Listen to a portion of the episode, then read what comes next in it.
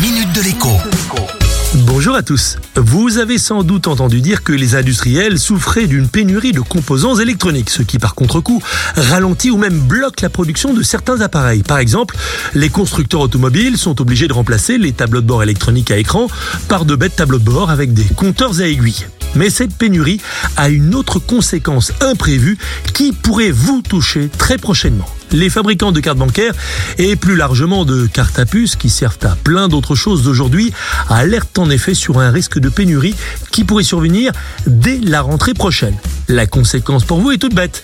Si votre carte bancaire arrive à échéance en septembre ou en octobre prochain, ou même peut-être au mois d'août, eh bien vous pourriez avoir du mal à récupérer une nouvelle carte dans les délais. Et comme la date de péremption est imprimée sur la carte, eh bien les banques ne peuvent pas en prolonger la validité à distance.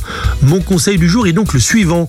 Demandez à votre conseiller bancaire de lancer dès aujourd'hui la fabrication d'une nouvelle carte en remplacement de votre carte actuelle. Si toutefois, eh bien, elle se périme dans les prochains mois. Si vous ne le pas, la refabrication de votre carte déclenchée automatiquement quelques semaines avant la date de péremption risque d'intervenir trop tard pour vous permettre de faire la soudure entre l'ancienne et la nouvelle carte. À demain. La minute de l'écho avec Jean-Baptiste Giraud sur radioscoop.com et application mobile Radioscoop.